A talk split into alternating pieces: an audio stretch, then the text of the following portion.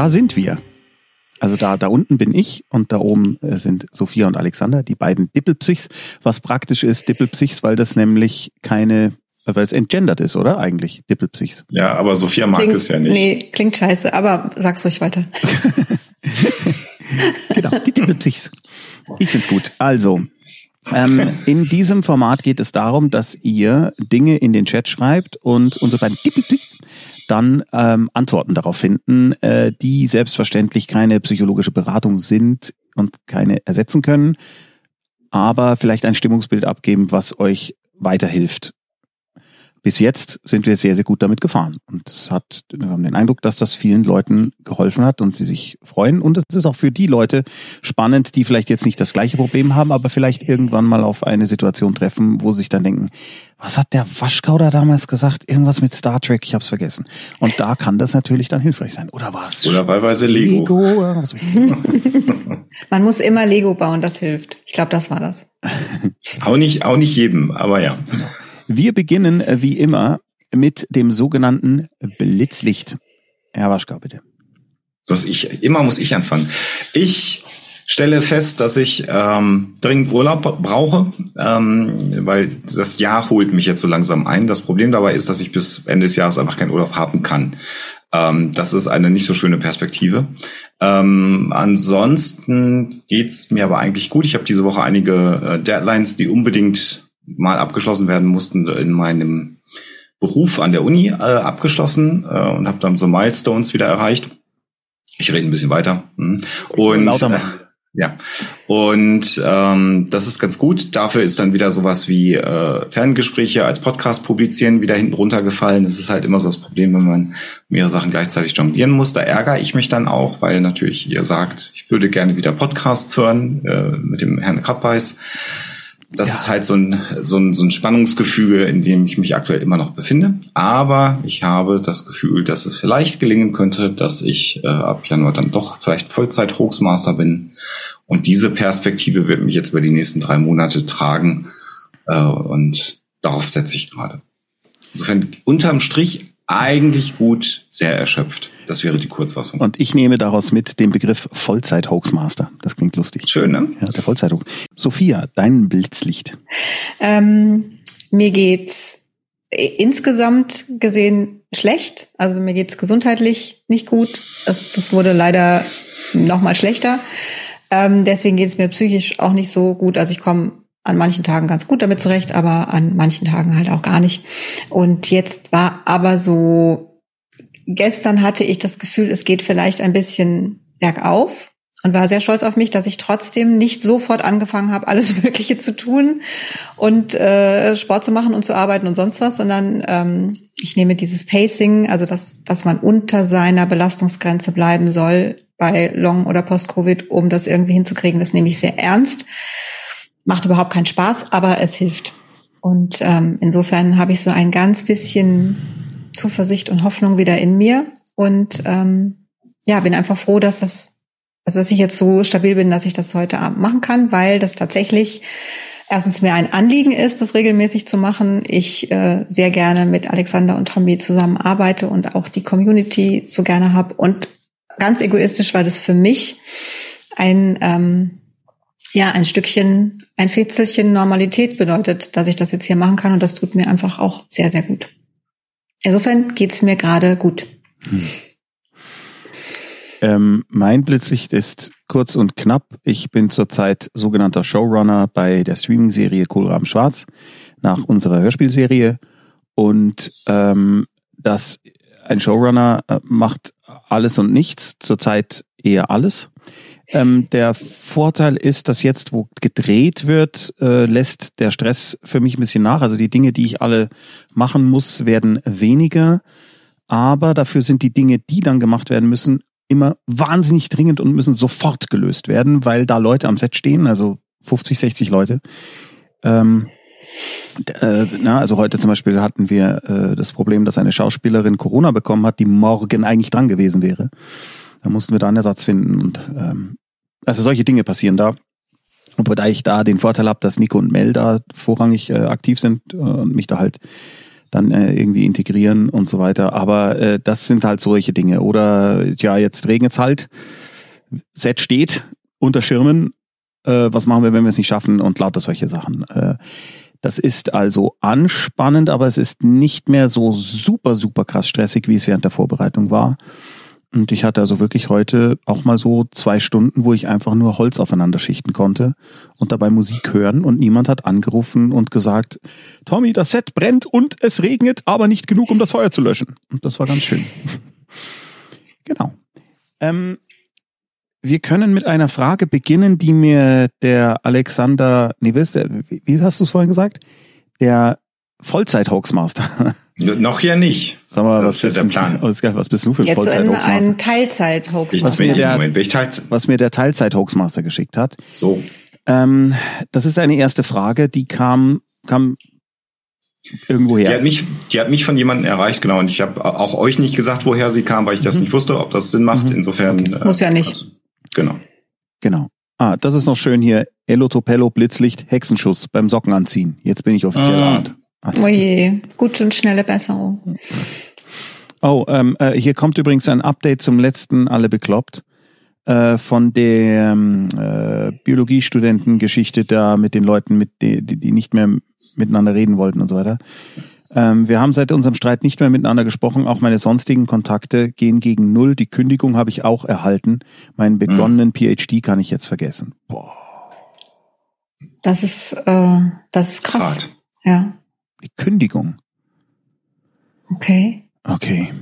Ja, dann können wir nur sagen, das tut uns sehr, sehr leid. Aber dann wirst du entweder den, kann man den PhD irgendwie woanders machen oder also Ja, man muss dann eben wieder eine neue Stelle finden, nicht in dem dann Bereich, finde auf den man ein- sich spezialisiert dann ist. mach einfach einen Neuanfang, so wie letztes Mal schon gesagt wurde. Mhm. Einen Restart. Das kann ja auch eine große Chance sein, aber definitiv. das ist äh, jetzt im Moment wahrscheinlich auch schwierig für dich zu sehen. Und manchmal sieht man das ja auch erst im Nachhinein. Aber wir drücken dir die Daumen. Mehr können wir jetzt leider nicht tun. ne? nichts machen. Außer das. Ähm, hier kommt die Frage. Ich würde gerne wissen, wie man mit schwer depressiven Menschen mit Suizidgedanken umgehen sollte, Schrägstrich kann, Schrägstrich muss. Letzte Woche hat sich ein guter Freund der Familie das Leben genommen. Kurz vorher war er sogar in Therapie über Wochen. Ich kannte ihn fast 30 Jahre. Und obwohl ich ähm, selten in den letzten Jahren Kontakt zu ihm hatte, nimmt mich das nach wie vor sehr mit, weil ich mich frage, was wäre, wenn ich Kontakt zu jemandem hätte, der mit solchen Gedanken spielt? Das Thema ist sehr überfordernd. Ja.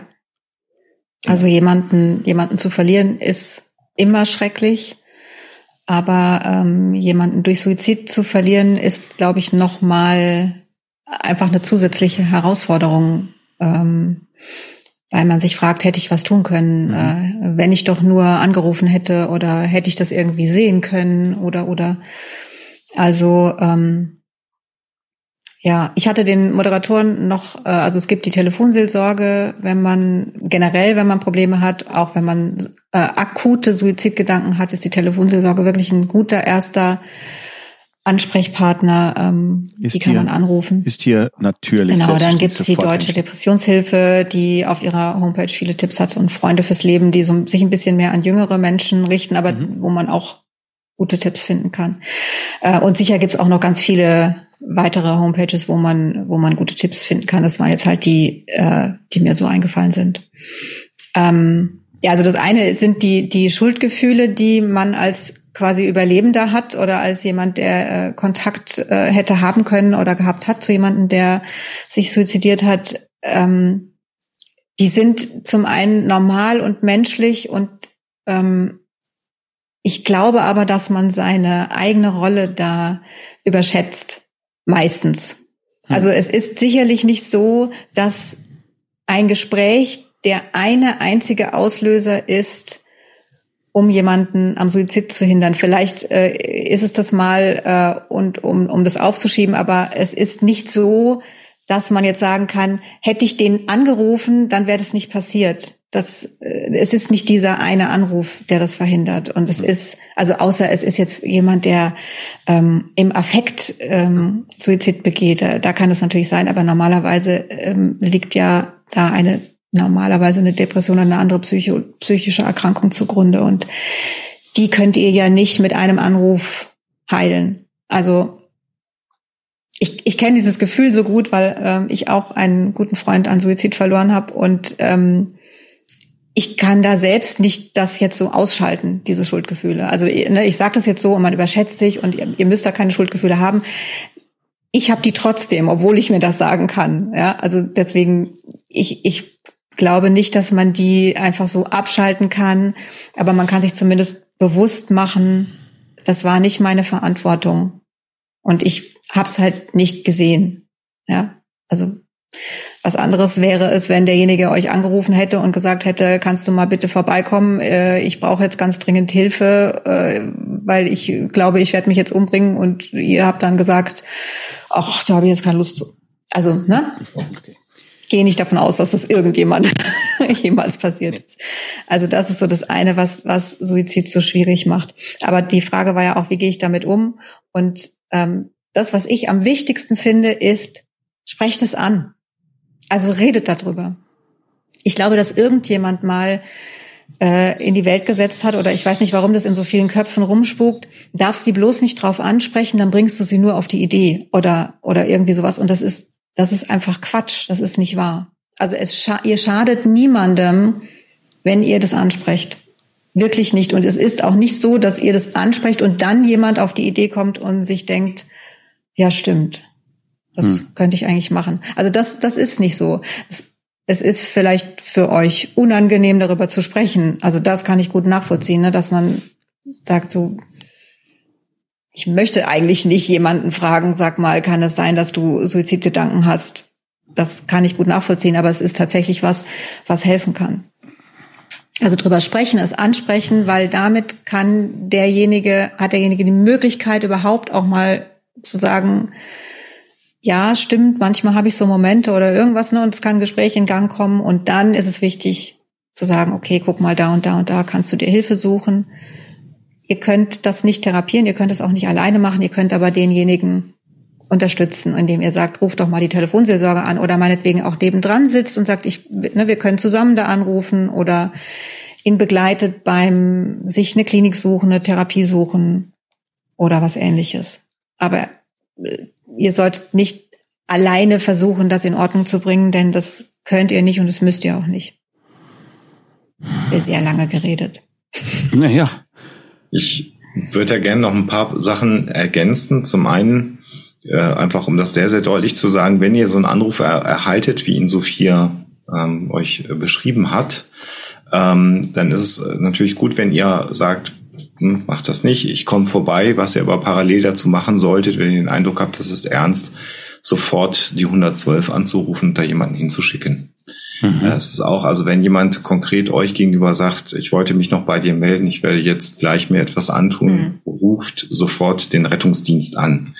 Äh, das ist, dann, dann müsst ihr nichts bezahlen und das ist etwas, wo man sich dann hinterher keinen Vorwurf macht ähm, und wenn es klar geäußert wird, darf man das machen, dann sollte man das auch tun. Und dann sind da Leute, die auch in der Lage sind, das muss man ja auch in dem Moment sagen, unter Umständen auch jemand erstmal gegen seinen Willen in Schutz zu nehmen, wenn es ganz akut ist. Das sollte man tun. Ähm, das ist, äh, ich habe das vor vielen Jahren mal in einem erweiterten Freundeskreis gehabt, wo äh, ähm, ja im Grunde genommen eine, eine Ex-Beziehung äh, das versuchen, also mit diesem mit dieser Tat versuchen wollte, die Beziehung zu retten und dann wirklich gesagt hat, wenn du jetzt nicht bei mir vorbeikommst, dann tue ich mir was an.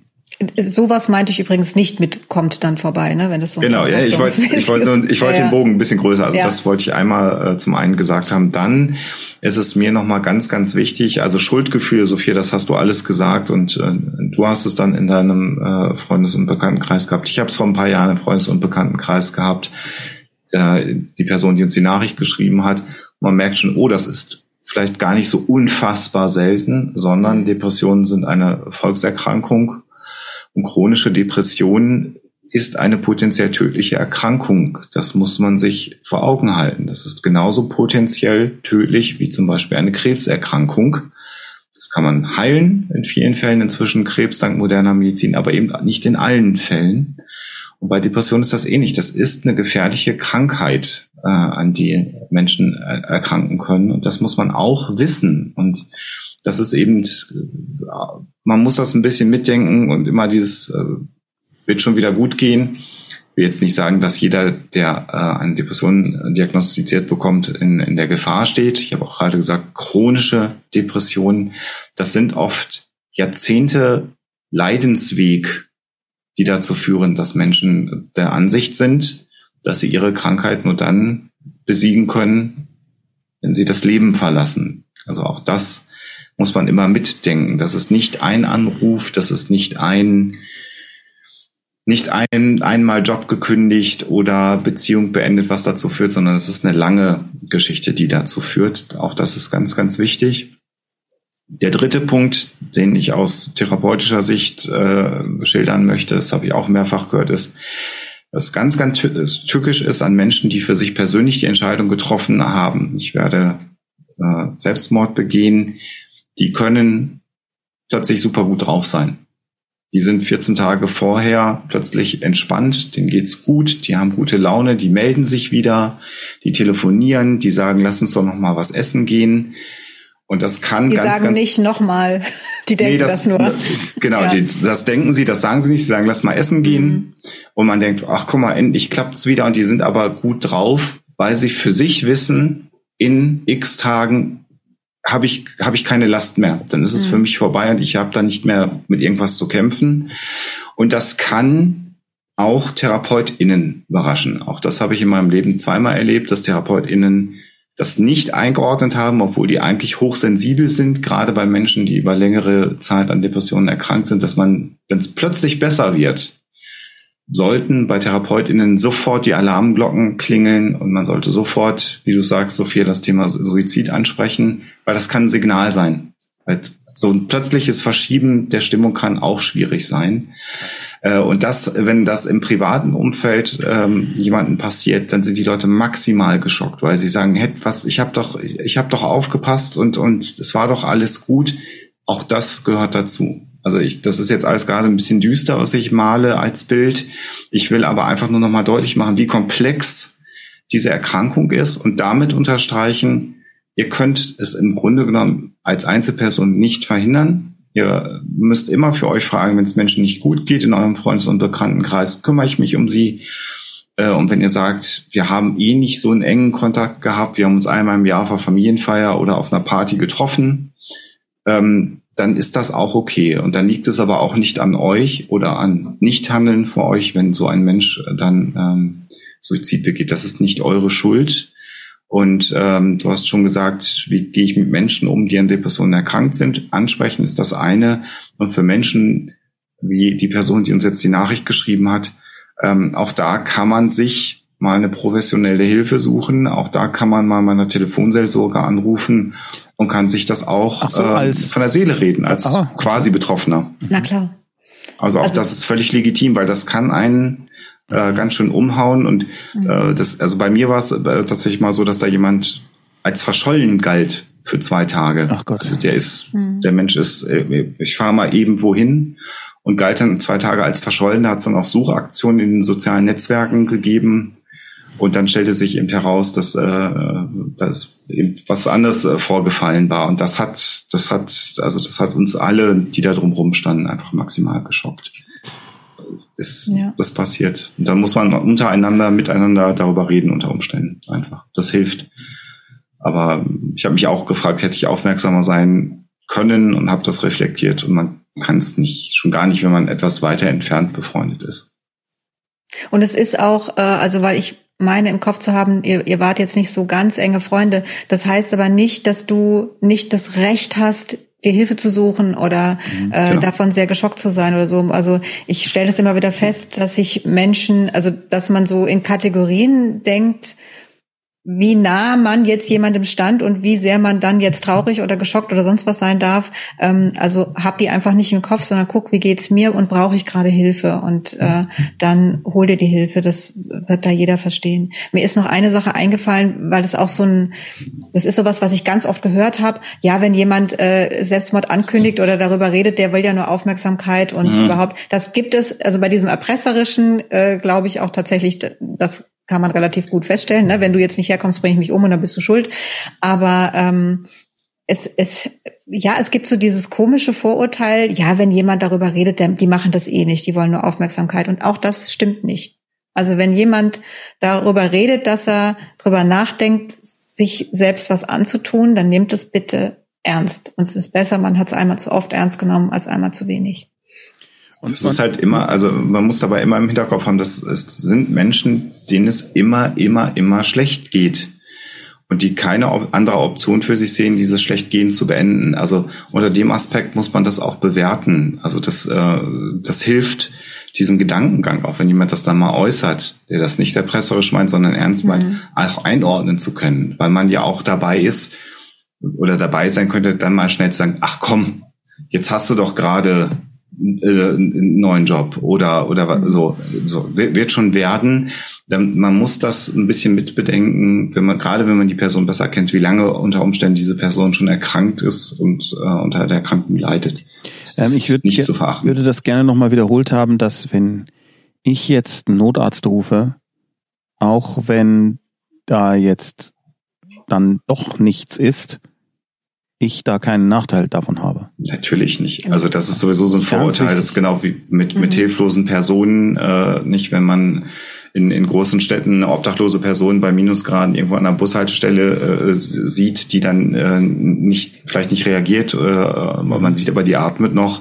Äh, das habe ich zweimal in meinem Leben gehabt. Da war ich in Berlin und dann habe ich gesagt, äh, bleibt mal hier stehen zur Passanten dass der weiteratmet und ich rufe mal gerade einen Krankenwagen, wo mir die dann gesagt haben, nee, wieso das denn? Bist du irre? Dann kommen die und dann will der nicht mitfahren, dann musst du die bezahlen. Also ein ganz blödes Vorurteil. Mhm, ähm, das haben wir in, in Deutschland gibt es das nicht und wenn man das macht, dann kommen die und in dem Fall war es tatsächlich auch so, dass diese Person dann aufgewacht ist und gesagt hat, nee, ich will nicht ins Krankenhaus, äh, ich setze mich jetzt in die S-Bahn dann sind die wieder weggefahren und dann haben die aber gesagt, gut, dass sie angerufen haben, sowas kann halt auch schiefgehen bei so vielen, äh, bei, bei Minustemperaturen. Also wenn ihr ernsthaft für euch der Überzeugung seid, da ist jetzt Hilfe notwendig, äh, dann wird euch da niemand ähm, äh, einen Strick draus drehen. Scherzanrufe sollte man vermeiden. Also man sollte dann auch schon vermitteln, dass das wirklich eine ernsthafte Situation war. Ich nehme jetzt mal an, dass damit die wir hoffen es Fragen beantworten. Wahrscheinlich nicht komplett, aber nein, in einem Gespräch ja. werden Sie das jetzt wahrscheinlich nicht. Das stimmt. Natürlich. Also ich habe mir vorgenommen, wenn ich wieder fit genug bin für totgequatscht, dann mache ich auf jeden Fall einmal eine Folge zu Suizid, weil das braucht einfach mehr Raum. Ja. Ich habe heute übrigens bei äh, Stephen Colbert, was ist das? Äh, die Tonight Show? Nein, nicht die Tonight Show, sondern die, die Colbert Show sogar? Nein, nein, heißt äh, sogar so? äh, äh, egal. Da war äh, ähm, der, jetzt weiß ich keinen einzigen Namen, Alison Cooper, nein, Cooper irgendwas, bla, der CNN-Moderator. Und der macht einen Podcast jetzt über Tod. Äh, und hat, Ach ja, der macht das jetzt auch. Ja, genau, der hat, der hat das bei dir gesehen und macht einen Podcast und einer seiner ersten ähm, äh, Gäste war Stephen Colbert, weil die wohl beide in jungen Jahren ähm, ihre Brüder, also ihre Familie quasi verloren haben und ähm, ich war, ich war wirklich, äh, muss ich sagen, äh, äh, na, schockiert ist das falsche Wort, äh, beeindruckt ist auch das falsche Wort, aber als der, als der Anderson Cooper, als der dann sagte, dass sein äh, irgendwie, dass der, der, der, der, der Bruder sich vor der Mutter suizidiert hat. Ja. Äh, da ist mir natürlich, äh, da musste ich erstmal sehr, sehr tief atmen. Also ja, da werde ich auf jeden Fall mal reinhören. Bin ich mal gespannt, ob das äh, aber ja, also der Typ macht auf mich einen sehr großartigen Eindruck. Ich kann jetzt keine Empfehlung abgeben, das ist mir nur gerade eingefallen. Lady Butterfly 84. Liebe Sophia, lieber Alexander. Ich nehme jetzt schon seit circa 40 Tagen ein Antidepressivum. Anfangs in geringer Dosis, seit circa 10 Tagen nun die doppelte. Seit 10 Tagen. Ich habe auch schon seit einiger Zeit immer mal wieder schlimme Albträume und hatte gehofft, dass die von dem Medikament weggehen. Das tun sie leider nicht. Jetzt kommt die Frage. Womit kann ich die Träume positiv beeinflussen? Die Themen sind oft Flucht, Hilflosigkeit, Panik und sexualisierte Gewalt. Ja, es sind mehrere Dinge hier. Seit 40 Tagen mhm. Antidepressivum, mhm. seit 10 Tagen die doppelte Dosis. Braucht es nicht länger? Alexander, ich glaube, du kennst dich da besser aus als ich. Also, ähm, äh, genau, das wäre meine erste Frage wäre, ist denn ansonsten mal abgesehen von den Albträumen eine Verbesserung der Symptomatik zu erkennen? Das solltest du hoffentlich mit deinem behandelnden Arzt in dem Fall, nur die dürfen ja Medikamente verschreiben, besprechen. Ähm, jetzt ist es natürlich so, dass äh, Antidepressiva per se sage ich mal, nicht als Symptom, dass sie bekämpfen, Albträume in ihrem Beipackzettel stehen haben. Dafür, ich, mir ist kein Medikament bekannt, das eine Auswirkung auf das Traumverhalten hat. Das gesagt habend, äh, würde ich dann aber doch nochmal besprechen. Also zum einen geht es dir insgesamt besser und es sind die Träume, dann würde ich das nochmal auch ansprechen. Und da gibt es natürlich sehr viele Dinge, die man eher sogar, und das sage ich ganz bewusst, auf so einer Placebo-Ebene machen könnte, äh, angefangen von Kinderhörspielen, vom Einschlafen hören über wenn du keine Veganerin bist, eine warme Milch mit Honig trinken ob, und schauen, ob da irgendwas eine Auswirkung hat, weil man kann Träume schlecht beeinflussen ähm, tatsächlich. Wenn das Medikament aber insgesamt nicht gut anschlägt, und wir haben ja glücklicherweise eine ganze Reihe von Medikamenten, die man in dem Bereich verschreiben kann, wäre es auch eine Überlegung wert, mit dem handelnden Arzt nochmal zu sprechen und zu sagen, vielleicht ist es das Medikament jetzt gerade nicht, was mir vollumfänglich eine gute Linderung verschafft ähm, das ist sicherlich eine Frage, die du dir selber ähm, stellen musst, die du vielleicht auch mit einem Therapeutin ver verhandeln solltest. Und ja, zehn Tage höher dosiert. Also man sagt typischerweise, ähm, das ist also je nachdem 14 Tage dauern kann bei der Medikation von, jetzt sage ich das böse Wort einmal, ist aber gar nicht so schlimm, Psychopharmaka, kann es auch 14 Tage dauern, bis die Wirkung voll einsetzt. Und dann aber kannst ist es nicht bei Antidepressiva sowieso so, dass die, dass es länger dauert, bis die Wirkung einsetzt? Naja, also, also, ne, also wenn nach 14 Tagen, drei Wochen so gar keine ja, Wirkung okay. einsetzt, dann muss man sich schon fragen, ist es der richtige Weg, können okay. wir danach verhandeln? Aber mhm. das wissen natürlich die verschreibenden Ärzte deutlich mhm. besser. Also Geduld zum einen, was jetzt blöd ist, wenn du jede Nacht Albträume hast, ist das natürlich total unschön. Und da wäre tatsächlich meine äh, Empfehlung, erstmal auf einer nicht medikamentösen Ebene versuchen gegenzuschauen, zu schauen, gibt es irgendwas, wo du sagst, wenn ich das abends mache, das kann ja auch durchaus was Ritualisiertes sein, dann ist es besser. Ähm, wäre jetzt erstmal meine Empfehlung und gleichzeitig natürlich immer ein waches Auge auf die Medikamente zu haben und hoffentlich einen, einen Arzt, eine Ärztin zu haben, mit der du da hm. regelmäßig drüber sprechen kannst. Hm. Also als jemand, der äh, persönlich betroffen ist von Albträumen und äh, das phasenweise äh, wirklich äh, jede Nacht hatte und teilweise mehrfach und dann Teil zwei und drei geträumt habe. Ähm, ich habe mich bemüht und nicht so wirklich was gefunden. Also so wie Alexander sagt, man, man kann aber rumprobieren. Ne? Was, was könnte denn helfen und was nicht?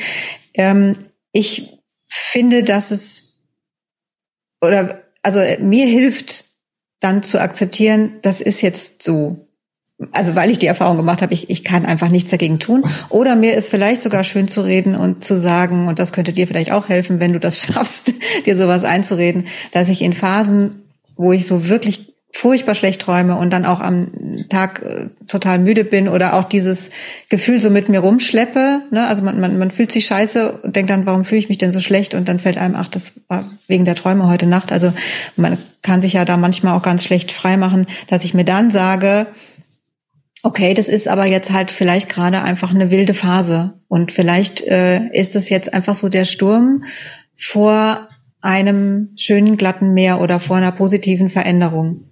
Das ist vermutlich nicht so. Ne? Also ich, ich sage bewusst, sich das schön zu reden. Ich bin nicht der Meinung, dass Albträume bedeuten, dass da jetzt gerade eine wilde Phase ist und danach wird's besser. Aber mir persönlich hat es tatsächlich geholfen, mir das schön zu reden, weil ich keine andere Chance hatte. Ich konnte einfach nichts tun gegen diese Albträume. Es gab nichts, was geholfen hat. Ich habe alles Mögliche versucht und war total genervt. Und mir hat dann tatsächlich geholfen, es einfach zu akzeptieren und zu sagen, das ist jetzt so. Und es ist ja auch so, dass das nicht für immer so bleiben wird. Aber es sind ja schon, ne, es sind ja schon drei Tage mit Albträumen die Hölle und wirklich furchtbar und gehen an die Substanz, weil man nicht genug Entspannung hat und nicht genug Erholung in der Nacht. Aber es geht immer vorbei. Es geht wirklich immer vorbei. Ich kenne niemanden, der immer Albträume hat. Vielleicht ist es auch was, was dir helfen kann, einfach dich ein bisschen zu entspannen. Drück ganz feste die Daumen. Und guter Hinweis, wichtiger Hinweis. Ich bin bei Träumen ja, wie ihr wisst, ich erinnere ja Träume nie. Also ich bin ja eher so ein, so ein Traum. Glücklicher traumloses Stück Holz, was dieses Thema angeht, weil ich es einfach nicht erinnere. Ähm, ein weiterer Aspekt ist äh, typischerweise oder im Idealfall, ich abstrahiere jetzt ein bisschen von ähm, der Madame Butterfly, äh, um das Kürze genau in Erinnerung zu haben. Ich mache den Bogen ein bisschen größer. Typischerweise bekommt man ja auch Psychopharmaka, wenn idealerweise in meiner Blümchenwelt, wenn sie durch eine Therapie begleitet wird, die Medikamentengabe. Das heißt, dass man ja im Grunde genommen auch gerade an einem Problem arbeitet. Und wenn es jetzt zum Beispiel etwas ist, äh, das Trauma in der Vergangenheit zum Teil auslösendes äh, Element einer psychischen Belastung ist, also bleiben wir mal bei einer posttraumatischen Belastungsstörung, und man ist jetzt in einem Prozess, dass man sich in Therapie befindet, dass man Medikamente bekommt und sich natürlich auch mit diesem Thema beschäftigt. Das ist natürlich im Heilungsprozess dann auch leider so, dass einen das ja auch aufwühlt, weil man da so in dem Moment so ein bisschen an diesen Themen arbeitet. Und auch da gilt dann nämlich genau das, was Sophia sagt. Auch das geht dann irgendwann äh, wieder vorbei und ist aber ein Stück weit auch so Teil des, wie soll ich das sagen? Es klingt jetzt ganz esoterisch Heilungsschmerzes oder wie man das auch immer beschreiben will. so geil, dass ich von dir mal sowas höre. Ja, aber das ist, äh, also so muss man das auch ein Stück weit sehen. Natürlich ist es so, wenn man an, an schwierigen Themen seines Lebens arbeitet, die vielleicht eine Auswirkung auf das jetzige Leben, auf die jetzige emotionale Lage hat, dann kommt man ja wieder in dieses, dicht an diese Situationen heran. Und wir haben ja schon beschrieben, dass Rollenspiele oder die Auseinandersetzung Dinge wieder plötzlich echt erscheinen lassen. Und gerade wenn wir beim und das will ich dir jetzt nicht unterstellen, liebe Fragestellerin, aber generell, wenn wir bei posttraumatischen Themen äh, sind, mit, bei Traumata aus der Vergangenheit, dann ist diese, ist es ja auch ein Bestandteil der, der Erkrankung, dass plötzlich so Flashbacks kommen können und man in dieser Emotionalität wieder drin ist. Und dann kann sich das natürlich auch einen Weg äh, in die Träume bahnen. Aber nochmal zum dritten und fünften Mal und zum zehnten Mal, das sind Phasen, die dann auch wieder vorbeigehen und da braucht der Körper dann vielleicht ein bisschen Bearbeitungszeit, äh, vielleicht auch im Unterbewussten, wenn es das denn gibt, äh, um damit umzugehen. Also wird besser und wie gesagt, behalte bitte die Medikamente streng im Auge und sprich da mit deinem behandelnden äh, Ärztin oder Arzt auch drüber. Ähm, eine Winzigkeit möchte ich dazu tatsächlich beitragen. Ich, nein. Nein, keine Sorge. Du warst das, ja so schön still. Nicht das, was du denkst. Okay. Äh, ähm, also zumindest ist es bei mir so, dass äh, unangenehme Träume bei mir meistens in der Früh kommen. Also wenn ich nicht mehr so richtig tief schlafe, vielleicht, oder wenn ich irgendwie kurz aufgewacht bin und dann wieder einschlafe. Und es kann unter Umständen helfen, dass man aufsteht um sieben oder um sechs.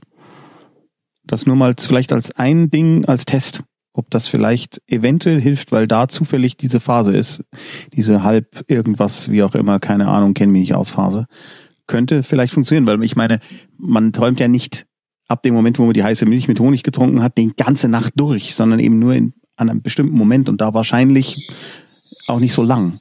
Vielleicht hilft das ja auch. Nächste, ich versuche jetzt einfach direkt weiterzumachen, bevor irgendjemand von euch mich äh, beschimpft. Äh, Chemistry of Nature schreibt, Hi, erstmal vielen Dank, dass ihr die Sendung und das Ferngespräch macht. Gerne. Das macht für mich vieles besser. Gerne. Ich habe zwei Probleme, bei denen ich nicht weiß, wie ich damit umgehen soll. Erstens war da meine Mutter, die alternativen Heilmethoden in Anführungsstrichen sehr zugetan war. Ja, so wie in Mara. Okay. Und also in einem Buch, was ich geschrieben habe.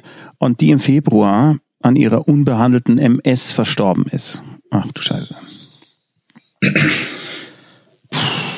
Dadurch habe ich einen dezenten Hass auf die Thematik entwickelt, was nicht gut ist und ich kann das in Gesprächen nicht verbergen.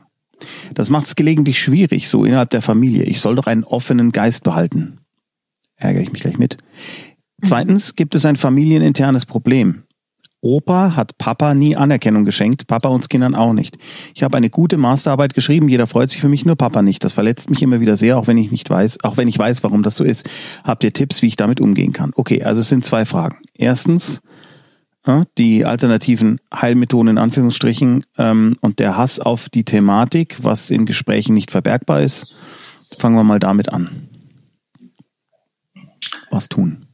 Wie geht man damit? Ich erinnere mich an eine, an eine äh, gemeinsame Autofahrt, als ich mal mit Sophia einkaufen gefahren bin, ähm, wo wir im Grunde genommen ein ähnliches äh, äh Thema besprochen haben und wo ich gemerkt habe, dass ich langsam alt und müde und wenn man es positiv ausdrücken möchte, vielleicht weise werde. Nein. Ähm, denn nein, nein, nein. Wenn, wenn ich mich zurück, wenn ich mich zurück erinnere an die äh, an meine Zeit so vor zwölf Jahren, als ich in dieses wissenschaftlich kritische Denken eingetaucht bin, ähm, da bin ich im Grunde genommen äh, auf jede Party, auf jede, auf jeden sozialen Event gegangen, habe die Ärmel hochgekrempelt und habe darauf gewartet, dass irgendwer auch nur das Wort Homöopathie oder so erwähnt um mich dann drauf zu stürzen und sofort die Leute anzugehen.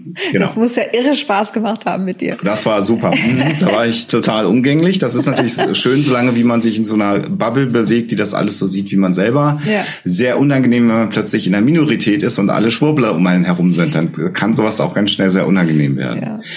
Ich überspitze jetzt und mache einen Gag. Deine Geschichte ist natürlich viel, viel tragischer und das habe ich sehr wohl wahrgenommen. Das tut mir auch bei dem schwierigen Verhältnis natürlich leid, wenn Menschen ähm, versterben, weil sie eine unter Umständen zumindest bei MS ist es jetzt ja so, dass man es nicht heilen kann, aber deutlich lebensverlängernde und auch verbess lebensverbessernde äh, Therapie in der Zeit ablehnt. Das ist natürlich ganz doll tragisch.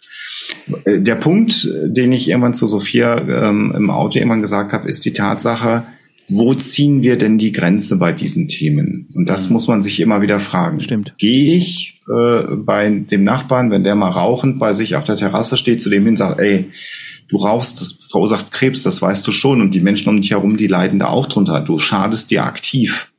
Ja, oder äh, ähnlich krebserregend wird gerne vergessen ist Alkohol. Ja, also um das mal zu sagen, häufig das, was ihr mich während der Sendung hier trinken seht, heute ist es Tee, aber auch wenn das alkoholisch aussieht, sind das alkoholfreie Getränke.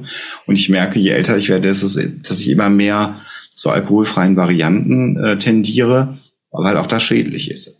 Soll nur heißen, wo, wo zieht man jetzt die Grenze? Natürlich sind Naturheilverfahren, äh, die haben ja noch eine Wirkung Schwurbelverfahren, die eben keine Wirkung haben, schlimm. Es ist ganz schlimm, wenn Schutzbefohlene, wenn Kindern eine Behandlung vorenthalten wird, die ihnen helfen würde. Da würde ich auch immer nicht meine Klappe halten können. Ein Kind, was eine Mittelohrentzündung hat und Schmerzen hat und mir erzählt irgendwer, dass das auf keinen Fall mit Antibiotika behandelt wird, weil das geht auch mit Homöopathika weg, da krempel ich immer gerne und viel meine Ärmel hoch, weil das ist Schaden für das Kind, was absolut unnötig ist. Das kann man medikamentös mit wirksamen Medikamenten sehr, sehr gut behandeln, mit Zuckerkügelchen eben nicht.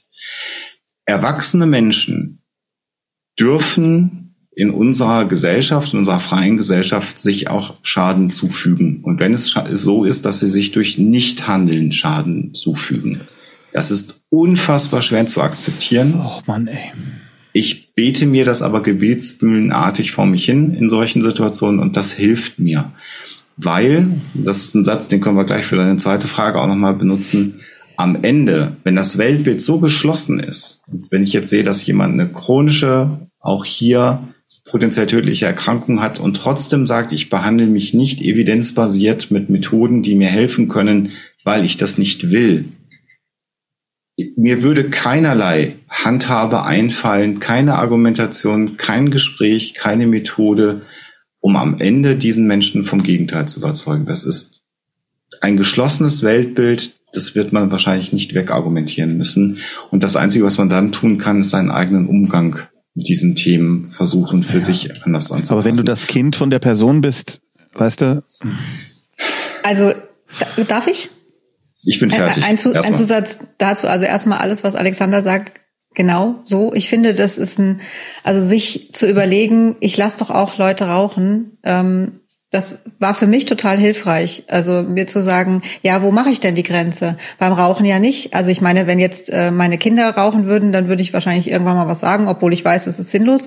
Aber ähm, ich gehe ja nicht zu erwachsenen Menschen, die rauchen hin und sagt, du weißt aber schon, dass das nicht in Ordnung ist. Oder, oder find die blöd oder irgendwie sowas. Also ich finde, das ist ein gutes Beispiel, um zu sagen, ja, wo, wo ist denn meine Grenze? Offensichtlich kann ich ja ähm, irrationales Verhalten von Menschen um mich herum durchaus akzeptieren und damit leben. Also das finde ich schon einfach ein, guten, gutes Bild. Ähm, zu dir persönlich jetzt, ähm, wenn du jetzt gerade damit nichts anfangen kannst, sondern sagst, ich bin aber, ich bin aber so wütend. Ich habe da so einen Hass drauf, weil ich mir sagen muss, meine Mama könnte noch da sein. Und ähm, das ist legitim. Also das ist, vielleicht kannst du da im Moment nicht von loslassen. Ich denke, du spürst ja selber, dir würde es wahrscheinlich besser gehen, wenn das ginge, aber irgendwie geht es im Moment noch nicht. Und dann finde ich es auch okay, wenn du sagst, ähm, ich stehe dazu. Und ich erkläre das auch so. Also, dass du dich nicht in Diskussionen verwickeln lässt und da jetzt immer und immer wieder drüber redest und du weißt, das bringt sowieso gar nichts, wenn ich jetzt versuche, Leute zu überzeugen, die sich nicht überzeugen lassen. Das ist ja nur noch frustrierender. Was du aber machen kannst, ist, dass du einfach äußerst, so wie du es jetzt uns gesagt hast, ich bin so wütend und du kannst mir jetzt nicht ankommen und sagen, äh, ach, ich muss da jetzt irgendwas an mich rankommen lassen oder offen für irgendwas sein oder ich mhm. weiß nicht mehr, was die Formulierung war. Ich soll einen offenen Geist behalten. Einen offenen Geist haben für so einen Scheiß, Gott, der dafür gesorgt hat, dass meine Mutter jetzt tot ist, die noch leben könnte, wenn das nicht so wäre. Und das macht mich so wütend, dass ich darüber nicht sprechen möchte. Kannst, also ne, formulier das so, wie du magst, aber ich finde diese Haltung darfst du haben. Februar ja. ist jetzt auch noch nicht so lange her. Ähm, und die darfst du auch äußern und das, das sollte wirklich akzeptiert werden. Zumal wenn du sagst, ich möchte darüber nicht reden. Und ähm, für dich hoffe ich einfach, dass du mit der Zeit irgendwie einen Weg, Weg findest, dass es für dich nicht so, ja, nicht so sehr belastend ist. Also vielleicht kannst du dir irgendwann all die Sachen, die Alexander gesagt hat, die sehr kluge Sachen waren und sehr hilfreiche, vielleicht kommt es an dich ran, aber wenn es jetzt noch nicht geht, dann ist jetzt noch nicht die Zeit, dann sei jetzt erstmal noch wütend und kommunizier das so. ist auch ganz wichtig, nochmal den Punkt, den habe ich ein bisschen aus dem Auge verloren, Sophia, stimmt. Wenn es an dich herangetragen wird, darfst du, da, darfst du alles tun, äh, ich war eher so auf dem missionarischen Akt, ja, dass du dann aktiv nach ja. außen gehst. Also das, was Sophia sagt, stimmt natürlich, dass du, du kannst dann auch einfach sagen, ich muss da gar nicht offen sein und wütend sein und darfst dann auch zum Beispiel ein Gespräch auch auf der Ebene beenden. Das ist ja auch etwas, was äh, zum Teil im Buch von, von Holm und Ulrike steht oder in den Büchern äh, von Pia Lamberti und Katharina Nukun, dass man sagt, lasst uns doch jetzt bitte über was anderes reden. So, äh, auch mhm. das kann man einfach machen. Da muss man sich auch nicht streiten, wenn es belastend ist und wütend ist und du schon weißt, ich bin traurig, ich bin wütend und das belastet mich, dann kann man auch mal sagen, lass doch mal über was anderes reden. Mhm. Auch das ist völlig legitim und das darf man auch einfach mal machen. Und dann liegt es an den anderen, darauf einzugehen. Dann müssen sie mal auf dich eingehen. Genau. Offen der, bleiben der, für dich. genau. Schlag sie mit ihren eigenen Waffen. Waffen. Äh, genau. Der zweite Teil der Frage ist, äh, dass es da in der Familie väterlicherseits ähm, diese Tradition, die traurige zu geben scheint, dass man äh, keine Anerkennung schenkt und somit der Vater seinen Kindern auch nicht. Und es wurde eine gute Masterarbeit geschrieben, alle freuen sich, nur der Vater nicht und das verletzt. Wie geht man damit um? Ähm, Tja. Also ähm, auch da bin ich inzwischen an dem Punkt, dass man, dass ich mal zu, in solchen Situationen, wenn ich das gefragt werde und du bist nicht der Einzige, der das mal so anspricht, das habe ich schon öfter in meinem Leben gehört, äh, ich gebe da inzwischen immer den Ratschlag zu sagen, naja, es ist jetzt durch zwei Generationen, also du hast es ja aufgezeichnet, Großvater, Vater und jetzt bist du. Ähm, du kannst dich ändern, mhm. du kannst im Zweifelsfall weder den Großvater noch den Vater ändern. Das ist der erste Punkt. Das heißt, ähm, wenn du in deinem Leben den Anfang machst, das zu sehen, zu realisieren und anderen Menschen Anerkennung geben kannst, ist das schon mal super. Ähm, Gratulation übrigens zur guten Abschlussarbeit bei der Gelegenheit, ganz großartig. Äh, qualifizierte Kräfte in Deutschland, Mangelware, hurra, also ganz, ganz wichtig. Und natürlich, äh, so eine Abschlussarbeit zu schreiben, ist ein Riesenakt und die dann auch noch gut zu beenden, Hut ab, da weiß ich, äh, wovon, wovon du schreibst und sprichst. Und das werden dir vielleicht auch andere Leute gesagt haben. Und dann ist eben die Frage, und das meinte ich mit dem, du musst dich selber da in dem Punkt ändern, ähm, wenn du das Studium abgeschlossen hast, dann bist du mal nach meiner Wahrnehmung mindestens Mitte 20 ähm, ähm, und hast es in der Zeit nicht geschafft, deinen Vater zu verändern. In diesem Punkt, dann kannst du das zum einen ansprechen und kannst sagen, würde mich da schon auch freuen, wenn du das mal wertschätzt. Das kannst du sagen, wenn es dich sehr belastet. Das, da kennst du auch euer Verhältnis natürlich gut. Ob das was bringt. Auf der anderen Seite äh, klopf dir selber auf die Schulter und für jedes Mal, dass du es nicht von einer Person bekommst, von der du es gerne haben möchtest, mach es. Und wichtig für dich aber auch, äh, und das ist etwas, da arbeite ich auch Zeit meines Lebens dran, wenn dir dann jemand mal Anerkennung schenkt, es anzunehmen nicht zu relativieren. Also wenn dir jemand was Positives sagt, Danke sagen, nicken und vor allen Dingen nicht aber sagen. Habe ich heute versucht. Es hat überhaupt nicht funktioniert bei dir. Ich habe dich so gelobt. Ich habe dich so gelobt. Ich habe dich so gelobt. Das ist, ja, das ist so ungewöhnlich, da kann ich überhaupt nicht mit umgehen. Ja, ich weiß. Genau, gewöhn dich dran. Um Himmels Willen, vielen Dank. Ähm, also das, das so als als als Hinweis und ähm, ja, äh, das wäre mein mein Ratschlag äh, an, an, an dich. Klingt blöd und natürlich würde man das anders haben wollen. Natürlich ist es immer so, dass man die Anerkennung der eigenen Eltern haben möchte. Das ist auch völlig nachvollziehbar. Aber wenn es nicht geht, solltest du deine Energie irgendwann nicht mehr darauf verschwenden, sondern sie in andere Dinge hineinleiten. Das wäre mein Ratschlag. Ja, dem kann ich mich nur anschließen und sagen, mir tut es leid, dass du, äh, dass du in dieser Situation bist aber ähm, ich glaube auch, dass du das ja selber schon richtig einschätzt. Ne? Du hast ja gesagt, er hat es nicht gelernt und du weißt eigentlich auch, dass er, dass er das nicht böse meint oder sonst irgendwas. Deswegen tut's dennoch weh. Aber äh, das Verhalten deines Vaters sagt ja nur was über deinen Vater und nichts über dich. Traurig ist es trotzdem. Vielleicht hilft es auch, wenn du äh, irgendwann einen Haken dran machst und dir sagst, ähm, das wird von ihm nicht mehr kommen. Weil du hast sicherlich gehofft, dass da was kommt, ne? Und dir vielleicht sogar gedacht, na ja, gut, da hat er nichts gesagt, da hat er nichts gesagt. Aber bei der Masterarbeit, bei sowas Großem, hm. da muss doch dann was kommen. Und dann ist die Enttäuschung nochmal doppelt äh, schwer. Also, ich drück dir die Daumen, dass du da loslassen kannst und dir wirklich bewusst machen kannst, das sagt nur was über ihn und nicht über dich. Und auch von mir herzlichen Glückwunsch. Das ist echt was Großes ja. und wirklich, wirklich toll. Und wenn du, Gratuliere. falls du Kinder hast oder Kinder haben möchtest, irgendwann loben. Genau. Die, die Kette durchbrechen. Die Familientradition, die keiner braucht. Great Pumpkin 70. Ist es normal, ist es eigentlich normal, dass man immer mal wieder an Selbstmord denkt, aber eigentlich sicher ist, dass man es nie tun würde? Die Frage ist, was ist normal? Wir sind ja hier bei alle bekloppt. Also ähm, mhm. du möchtest wahrscheinlich wissen, muss ich mir jetzt Sorgen machen, dass ich daran denke? Also es gibt immer wieder Phasen, also gerade, ich weiß jetzt nicht, wie alt du bist, gerade bei Jugendlichen und jungen Erwachsenen ist es, also normal finde ich jetzt schwierig, das zu sagen, aber ähm, kommt es bei vielen vor und die meisten ähm, kennen das, ne, dass man mal darüber nachdenkt, was wäre denn eigentlich oder vielleicht ähm, in einem ganz schlimmen Moment das äh, als vermeintlichen Ausweg sieht oder so irgendwas.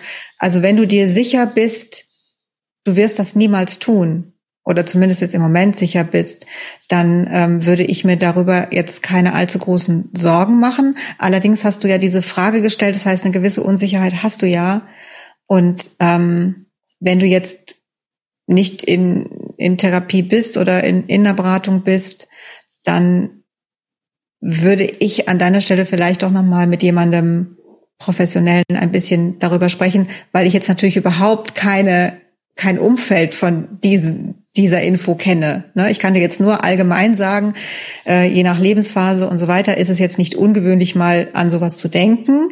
Aber ich weiß nicht, in welcher Phase und welcher Situation du bist. Und da du es hier fragst, würde ich mal vermuten, du hast einen gewissen Leidensdruck. Und dann wünsche ich mir, dass du mit jemandem darüber sprechen kannst. Und zwar in einem eins zu eins Rahmen, äh, der, der nicht das hier ist. Also das können wir halt nicht leisten.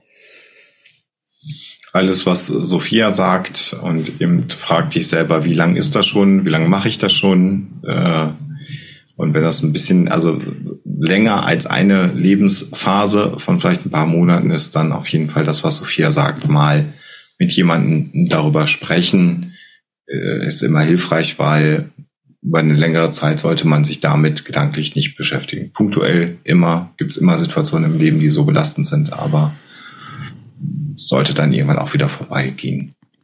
Und wenn nicht, dann mal das Gespräch suchen, auf jeden Fall. Fertig? Klang so. Trust No 101 schreibt, vor einem Jahr ist einer meiner engsten Freunde mit meiner Ex-Freundin zusammengekommen und ich komme damit überhaupt nicht klar. Das äußert sich durch Aggressionen und Wutanfälle bei repetitiven Aufgaben wie Geschirrspülen, Aufräumen, Saubermachen und so weiter.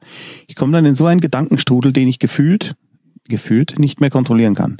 Des Weiteren ist es so, dass wir den gleichen Freundeskreis haben und ich einfach komplett innerlich zerbreche, die beiden bei Feiern zu sehen, wie sie glücklich miteinander sind, aber ich es nicht schaffe, Abstand zu gewinnen, weil ich ja auch meine anderen Freunde sehen möchte. Das geht jetzt schon seit über einem Jahr so. Ich weiß nicht, was ich tun kann.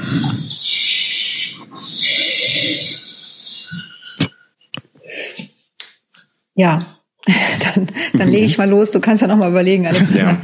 Ähm, erstmal tut mir das total leid. Also das ist, dass du jetzt seit einem Jahr in so einer schwierigen Situation bist, das ist wirklich krass.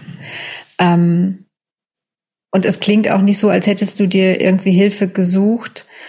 Ich, das wäre am Ende der Ratschlag, den ich dir geben würde. Ähm, lass dich da von jemandem begleiten, der da individuell auf dich eingehen kann, weil das, was wir, Alexander und ich jetzt machen können, sind nur so ein paar allgemeine Tipps.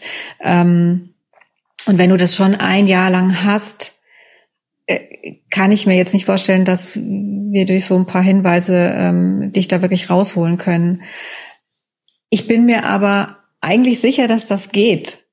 Ich, ich habe irgendwie so, also äh, als Tommy das gerade vorgelesen hat, habe ich gedacht, da ist da ist bestimmt so eine eine Sache da irgendwo versteckt, die muss man nur ausgraben und ähm, da muss da, da muss man dir helfen und dann und dann schaffst du das. Also weil du an an irgendeiner Stelle nicht loslässt.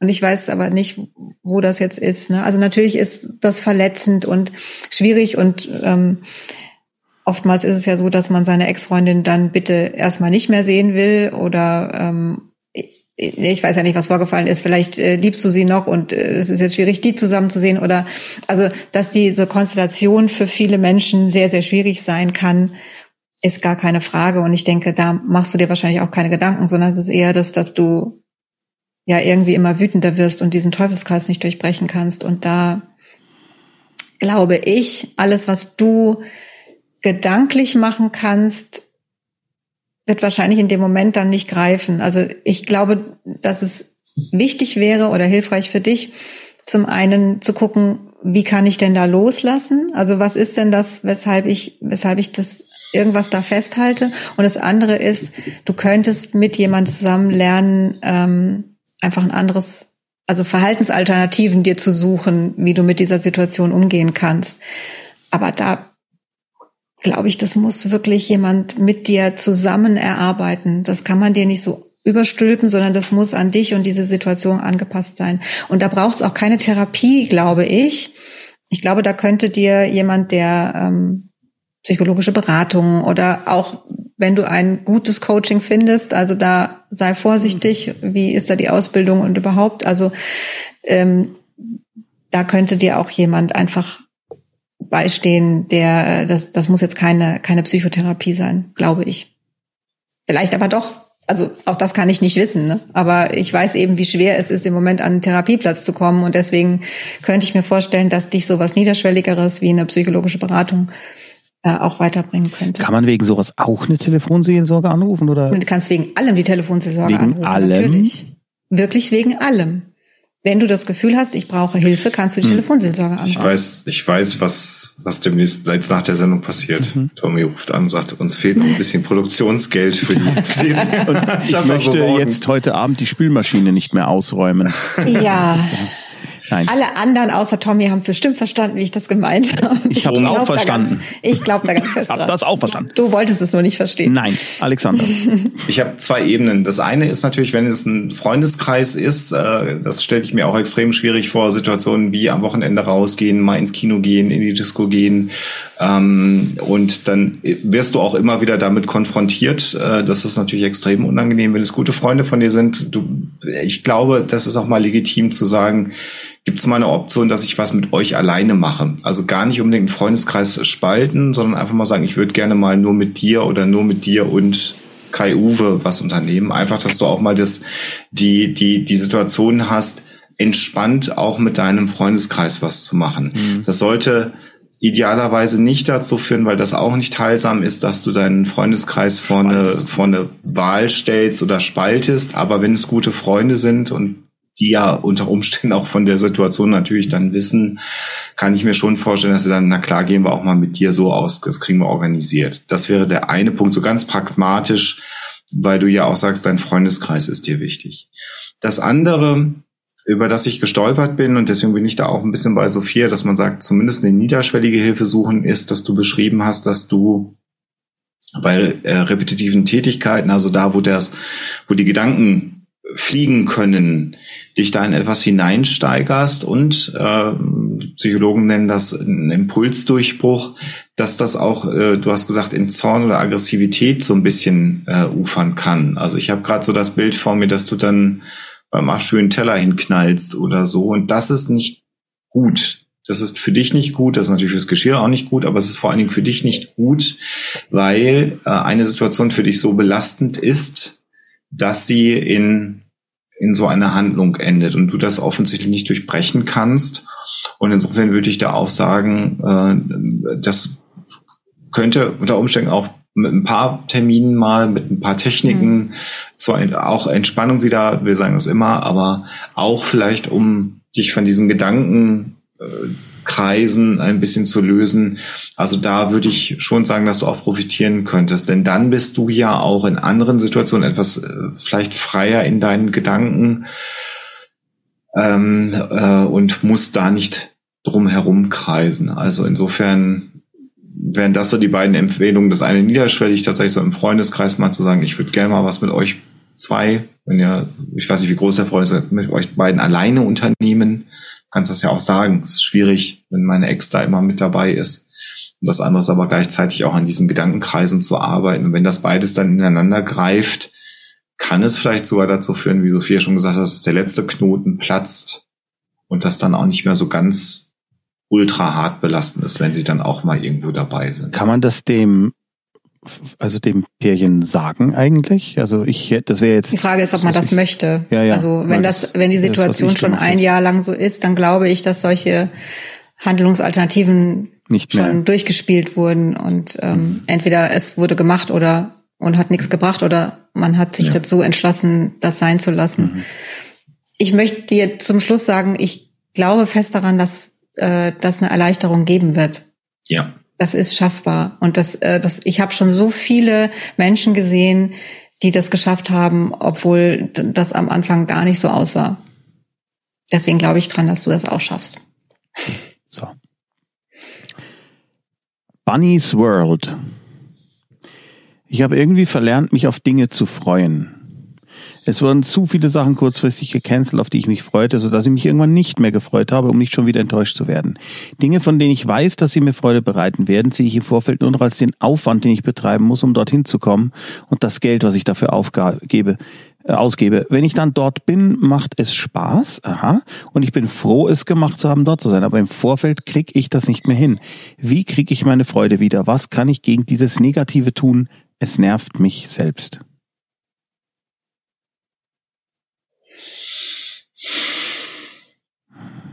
das Seufzen bedeutet, sag du erstmal. Ähm, ja, ich bin gerade so ein bisschen am, am, am Ich laber rum und du kannst dann äh, kannst das schlaue Sachen Idee. sagen. Ich hoffe ähm, es. ich glaube, also ich bin ich bin sehr sehr froh, dass du äh, dann, wenn du dort bist, äh, Freude empfinden hast. Das hat mich persönlich, hast du mich da gerade sehr entlastet mit genau. mit dieser Information. Ähm, das heißt, es ist nicht so schlimm, wie ich am Anfang dachte. Und wie du das wiederbekommen kannst, äh, du hast ja auch beschrieben, warum es so ist. Ne? Dass, du hast gesagt, es ist so viel abgesagt worden, es wurde so viel gecancelt. Das heißt, du hast für dich quasi gelernt, es ist sinnvoller und besser für mich, wenn ich mich nicht auf etwas freue. Ähm, da geht's mir dann einfach langfristig besser mit. Das heißt, du hast. Dir das quasi selber so beigebracht oder deine Umgebung hat gemacht, dass du dir das beibringen musstest. Und insofern bin ich ziemlich sicher, dass du einfach nur so weitermachen musst wie bisher, indem du äh, trotzdem eben wohin gehst oder äh, was planst und so weiter. Und ähm, dieses Verhalten, was du gerade hast und was dich nervst, einfach wieder verlernst. Das, das wird funktionieren, denn du machst ja die Erfahrung, ach, das ist ja schön. Mhm. Also das ist ja schön, wenn ich dort bin und das macht mir Freude und so weiter. Bei dem nächsten, was du planst, ist es kommt wahrscheinlich wieder das, ach na ja, aber vielleicht findet es ja nicht statt oder es wird wieder abgesagt. Ähm, das wird weniger werden, weil du ja die Erfahrung machen wirst, hoffentlich. Ähm, es funktioniert, es findet wieder statt. Ich bin dort, es ist schön. Ich bin mir sehr sicher, dass das einfach mit der Zeit wieder zu dem alten Verhalten kommt und du auch wieder Vorfreude empfinden kannst. Es sei denn, da stecken jetzt noch andere Sachen dahinter und du hast das auch in anderen Situationen, aber ich habe es jetzt einfach mal so verstanden, dass es dir wirklich um diesen Bereich geht und dann, glaube ich, ähm, müssen wir dir keine Therapie oder irgendwas raten, sondern bleib dran, mach das weiter, mach Sachen, die schön sind und dann kommt das auch wieder.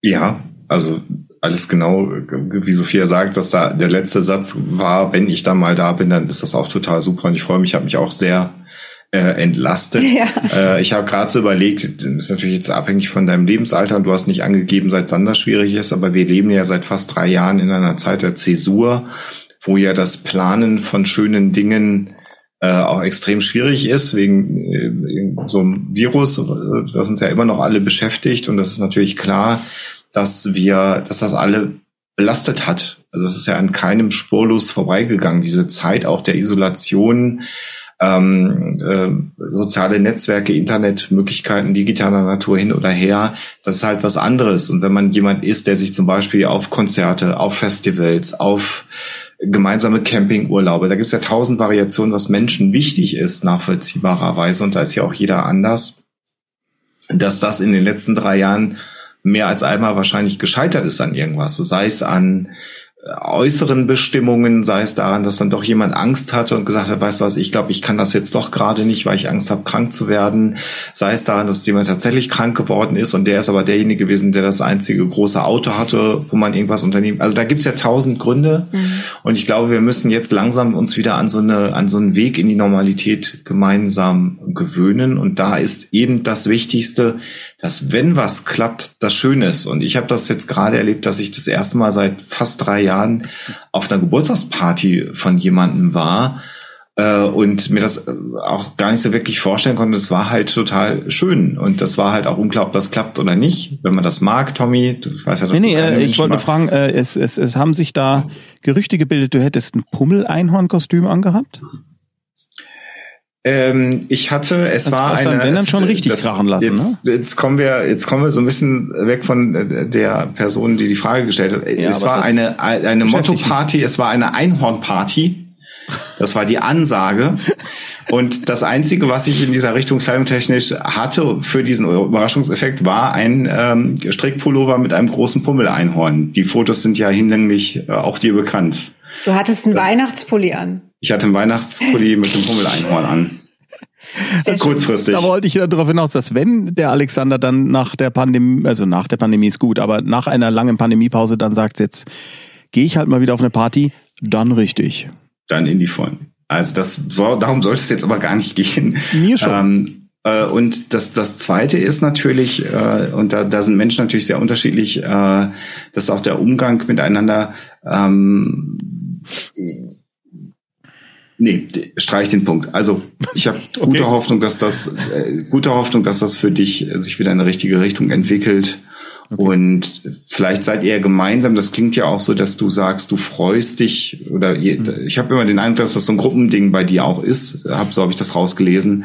Ähm, vielleicht geht es den anderen ja auch so. Vielleicht hilft es auch mal, sich in der Gruppe darüber auszutauschen, wie es den anderen denn so geht und auch nochmal zu deklarieren. Mir ist das wirklich wichtig und ich schmier auch eine Stulle mehr, wenn das der Grund ist, warum was scheitert, weil mir das wichtig ist.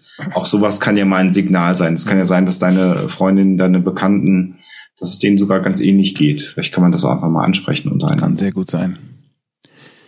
Ähm, ich würde zur nächsten Frage kommen. Hm? Vom Zippity Bebop. Wie geht ihr, äh, wie geht ihr mit Lampenfieber um? Also wenn ich da nicht dann auch was dazu sagen kann, dann bin ich sauer. Gerade wenn es darum geht, vor einer größeren Gruppe freizusprechen oder sie von etwas oder sich selbst überzeugen zu wollen. Natürlich ist es im Nachhinein selten so schlimm, wie man sich vorher ausmalt. Aber vor den großen Präsentationen leide ich, der ich mich auch eher als introvertierten Menschen sehe, manchmal sehr. Habt ihr dafür Strategien? Bitte schön, das Gremium zuerst. Ach, das ist, das ist so schwierig, weil ähm, du gar kein Problem damit hast. Das ist total gemein. Ich habe mein Vater hat noch nie in seinem Leben Lampenfieber gehabt. Ich, das ist so nicht richtig, aber ich habe da eher so einen genetischen Defekt. Also es ist bei mir eher schon so, dass ich, äh, dass ich damit kein Problem habe. Damit falle ich aber oft aus aus der Reihe. Und ich weiß, dass das natürlich auch Quatsch ist. Und man kann jetzt nicht sagen, ja, ich habe das nicht, dann stell dich halt nicht so an. Das ist halt völliger Unsinn. Sondern ähm, was hilft, Tatsächlich, und das ist aber generell so, ich erlebe das im, im universitären Kontext äh, sehr häufig, ist äh, Dinge zu üben. Also du hast ja gerade schon gesagt, du hast eine Präsentation oder so. Ich weiß jetzt nicht, also es klang jetzt gerade für mich nicht so, als ob das künstlerische Dinge bei dir sind, sondern vielleicht professionelle Dinge, dass man mal eine Präsentation machen muss. Das hilft zu üben. Und damit meine ich aber, und das ist ganz, ganz wichtig, das in echt zu üben. Ähm, wir machen das äh, bei uns äh, an meinem, an meinem Unijob so, wenn wir junge DoktorandInnen haben äh, oder neue KollegInnen, die dann das erste Mal auf den Kongress fahren und da Forschungsergebnisse präsentieren, dass wir einen ganzen Nachmittag ähm, das dann durchgehen bei so einem großen Kongress, weil wir da viele Vorträge haben. Und dann muss jeder seinen Vortrag einmal halten. Und dann haben alle anderen, die da sitzen, äh, geben Feedback nach gewissen Regeln, also Sandwich-Regel natürlich auch immer erst Positives sagen, dann Kritik und dann wieder positiv enden. Und da gibt es so viele Aspekte, die man Leuten mitgeben kann. Und was wir da auch immer machen, ist, dass es bei, gerade bei Kongressen oder beruflichen Präsentationen, gibt es immer einen Stinkstiefel, der hinten in der letzten Reihe sitzt und der eine unfassbar doofe Frage stellt. Und das, was total hilfreich ist, wenn diese Frage in dieser Übungsrunde schon gestellt worden ist. Also so, so eine ganz fiese Frage in dem Moment, wo das beim Üben schon gestellt wird, ist es einmal passiert. Und wenn es einem dann passiert, muss man davor keine Angst mehr haben, weil man eine Form des Umgangs äh, damit gelernt hat, von Präsent äh, Präsentationstechnik und anderen Dingen abgesehen. Das heißt aber auch, äh, wenn du, jetzt hat nicht jeder so ein Gremium zur Verfügung, also das ist natürlich eine luxuriöse Situation, und nach dem ersten Kongress, gerade wenn das äh, junge Kolleginnen sind, dann sagen die, um Gottes Willen, jetzt weiß ich, warum ihr das macht. Ich habe so viele Leute gesehen, die haben das halt nicht gehabt. Die mussten das ganz alleine machen und da sieht man richtig, wie die gelitten haben und ich habe mich gut vorbereitet gefühlt. Aber man kann das auch alleine machen. Film dich mit einer Webcam äh, äh, und wenn du dir alleine einen Zoom-Call aufmachst und das ist auch ein Vortrag zu üben, eine Präsentation zu üben, Heißt nicht, dass man dann so vor seinem Schreibtisch sitzt und sagt, ja, also na gut, Vorstellung mache ich nicht, sondern das heißt, stell dich hin, mach's im Stehen. Äh, wenn du einen Präsent Präsenter benutzen willst, dann nimmst du den Präsenter in die Hand und dann beginnst du ab dem Moment, wo du beginnst. Und dann sagst du, mein Name ist äh, Herr Sibidi Bebop. Ich bin Bitte hier seit so, so vier Jahren in dem Bereich tätig. Also spiel es einmal komplett durch. Und dann merkst du selber, wenn du auch einen zeitlichen Rahmen hast, andere, merkst du selber, oh, da habe ich gehakt. Und dann machst du es nochmal. Und es hat jetzt in der Pandemie auch bei mir Situationen gegeben, bei wichtigen ähm, Präsentationen, dass ich hier zu Hause bei mir vor der Webcam gestanden habe, mein Chef zugeguckt hat und ich habe als altes Schlachtross, was du kannst mich nachts um drei wecken und sagen, erzähl was, auch mir Feedback angehört habe und das auch geübt habe. Und das ist hilfreich. Mhm. Gerade im beruflichen Kontext. Wenn wir Spaß auf Twitch machen, ist das eine andere Geschichte. Wenn es auf was ankommt, also mir hilft üben, gut vorbereitet sein und das ernsthaft üben ist total hilfreich. Und wenn du dann noch KollegInnen zum Beispiel hast im beruflichen Kontext, die dir dann auch mal so eine ganz fiese Frage stellen im Kolleginnenkreis, absichtlich fies, bist du darauf vorbereitet. Und dann kann dir kontextuell erstmal nicht so viel passieren. Und das Zweite, was man sich immer sagen muss, wenn man was präsentiert, das finde ich ganz, ganz wichtig, dass man das tut. Oder wenn man eingeladen wird für eine Präsentation, man hat ja was zu sagen, sonst wäre man nicht da, wo man ist. Das vergisst man gerne. Das wird ja als Belastung empfunden und es wird empfunden als, ich muss das jetzt machen. Aber es ist im Grunde genommen, ist es ja etwas, wo einem etwas zufällt, weil man in der Position ist, weil man in der Kompetenz ist, weil man es ja eigentlich weiß, weil man es kann und weil man was zu sagen hat. Und auch das darf man sich zwei, dreimal abends vom äh, beim Zähneputzen im Spiegel auch mal sagen. Also aber nicht laut.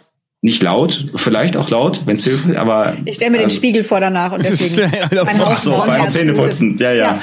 Ich weiß, was du meinst. Aber auch das ist natürlich wichtig. Also ähm, in dem Fall, wenn du Probleme hast, üben, dich sicher fühlen und dann tatsächlich aber möglichst lebensnah das üben, weil dann hast du so eine Art Muskelgedächtnis dir schon antrainiert und dann musst du dir darum zumindest keine Gedanken machen. Mhm.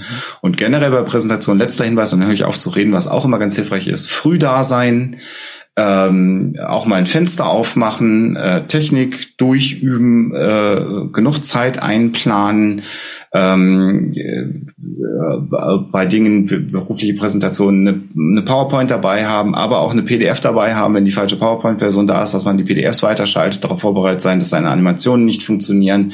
Also das alles einmal durchgehen und dann kann einem fast nichts mehr passieren. Dann ist man halt total vorbereitet und was hilft. Sophia,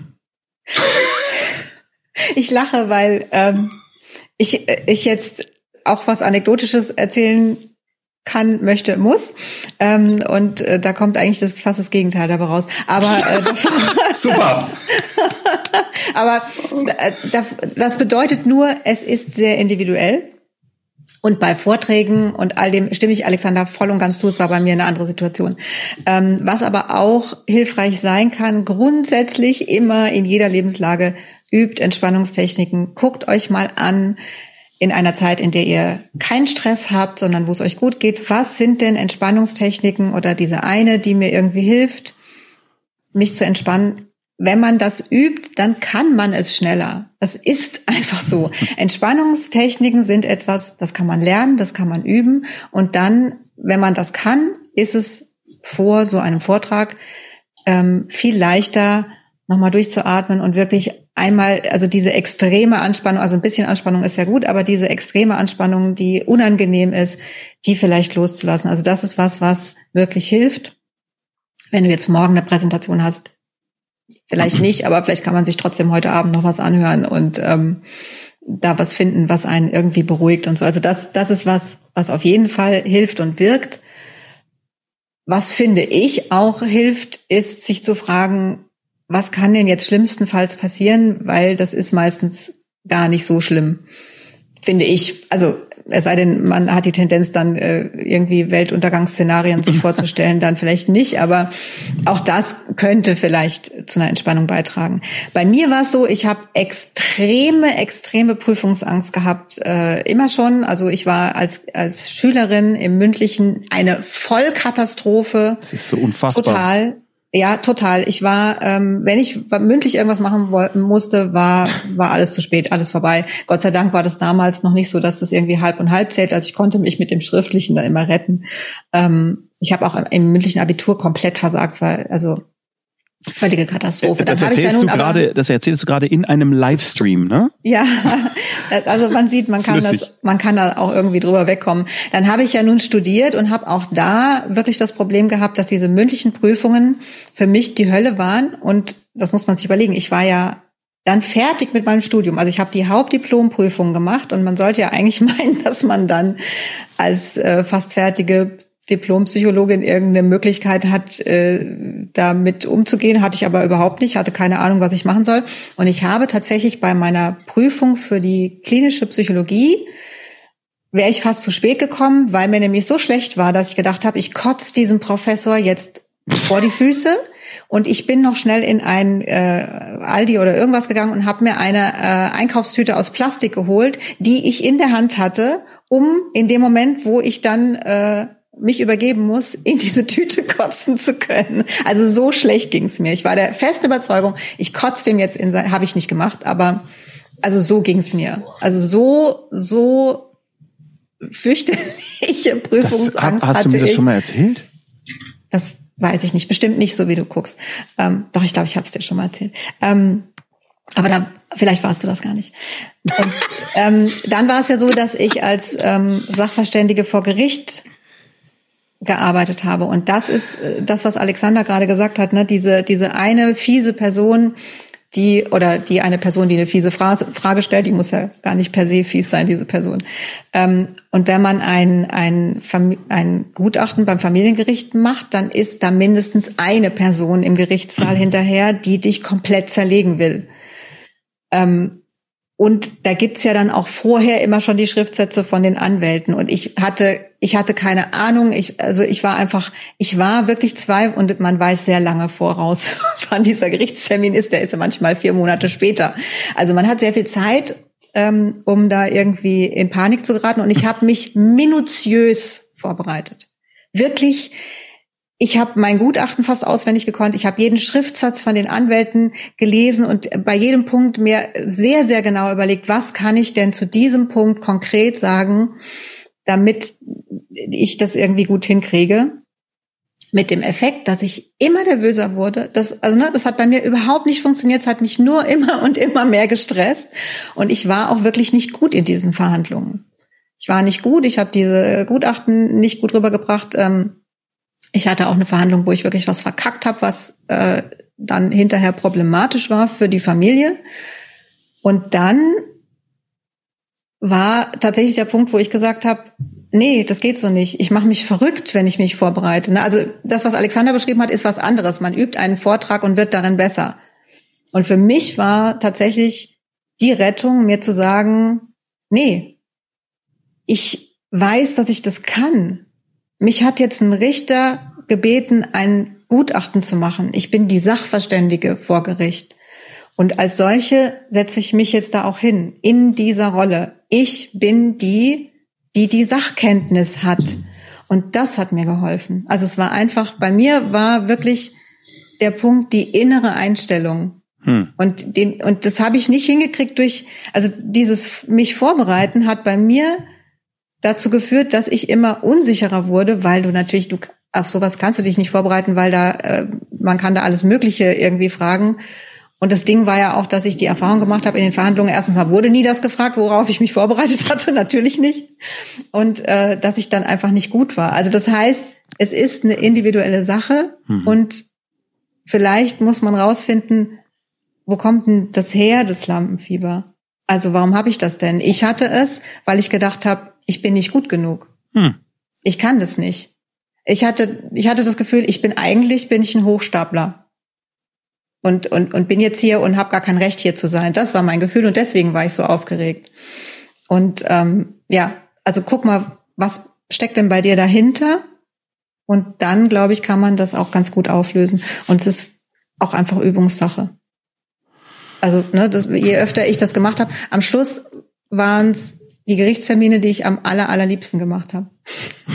Also das war das, wo ich tatsächlich gedacht habe, ach, das fehlt mir ein bisschen, weil das einfach mir total Freude bereitet hat und Spaß gemacht hat. Hm. Ähm, ich äh, halte mich ganz, ganz, ganz, ganz kurz, aber das ist ja wenigstens mal was, wo ich mich auskenne. Ich bin, äh, also das, was äh, Sophia besprochen hat, ist was völlig anderes als das, was Alexander und ich jetzt unter Vortrag verstehen würden, mhm. natürlich. Ja. Da geht es ja um eine andere Art von Performance. Aber ähm, ich bin bei Alexander tot, also absolutes Overpreparing. Total overprepared, also total übervorbereitet, bei solchen Dingen jetzt, wie gesagt. Ne? Natürlich geht es auch um das Mindset. Äh, ich kann das, gar keine Frage, aber das ist bei Alexander und mir jetzt nicht das Problem, weil da sind wir, wir können, völlig wir überzeugt davon. ja, und jeder auch besserer als der jeweils andere. Ja, das natürlich. ist klar, natürlich. Ähm, aber ich kann dir wirklich nur den Rat geben, äh, bereitet oder bereitet euch, das gibt bestimmt mehrere unter euch, die das Problem haben, bereitet euch über, übermäßig vor, damit ihr dann, wenn ihr da steht, nur auf einem bestimmten Level zurückfallen könnt, der auch garantiert okay ist. Also ich weiß ja, dass Sippity Bebop Gitarre spielt, ja, und äh, Solo-Gitarre spielt. Wenn du ein Solo hunderttausend Mal geübt hast und dir dann sagst, naja, komm, das spiele ich live, aber spiele ich irgendwas, was mir gerade einfällt, und du hast dann Lampenfieber, dann kannst du ja trotzdem das spielen, was du gelernt hast. Und es ist auch okay. Es ist nicht der Hammer vielleicht, aber es ist auch okay.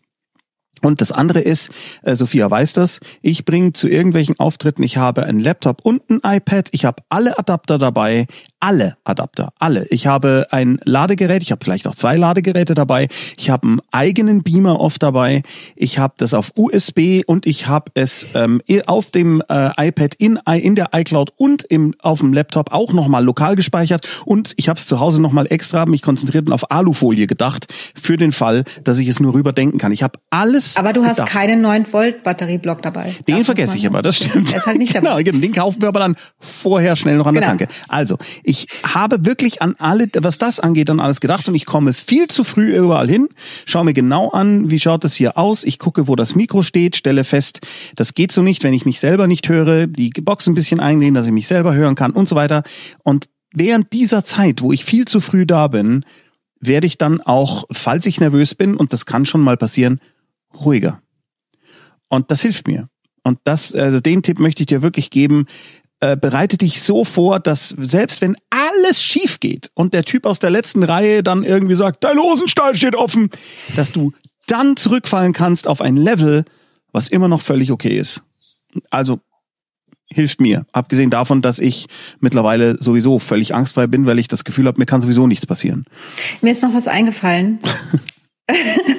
Oder warst du noch nicht fertig? Ich war definitiv fertig.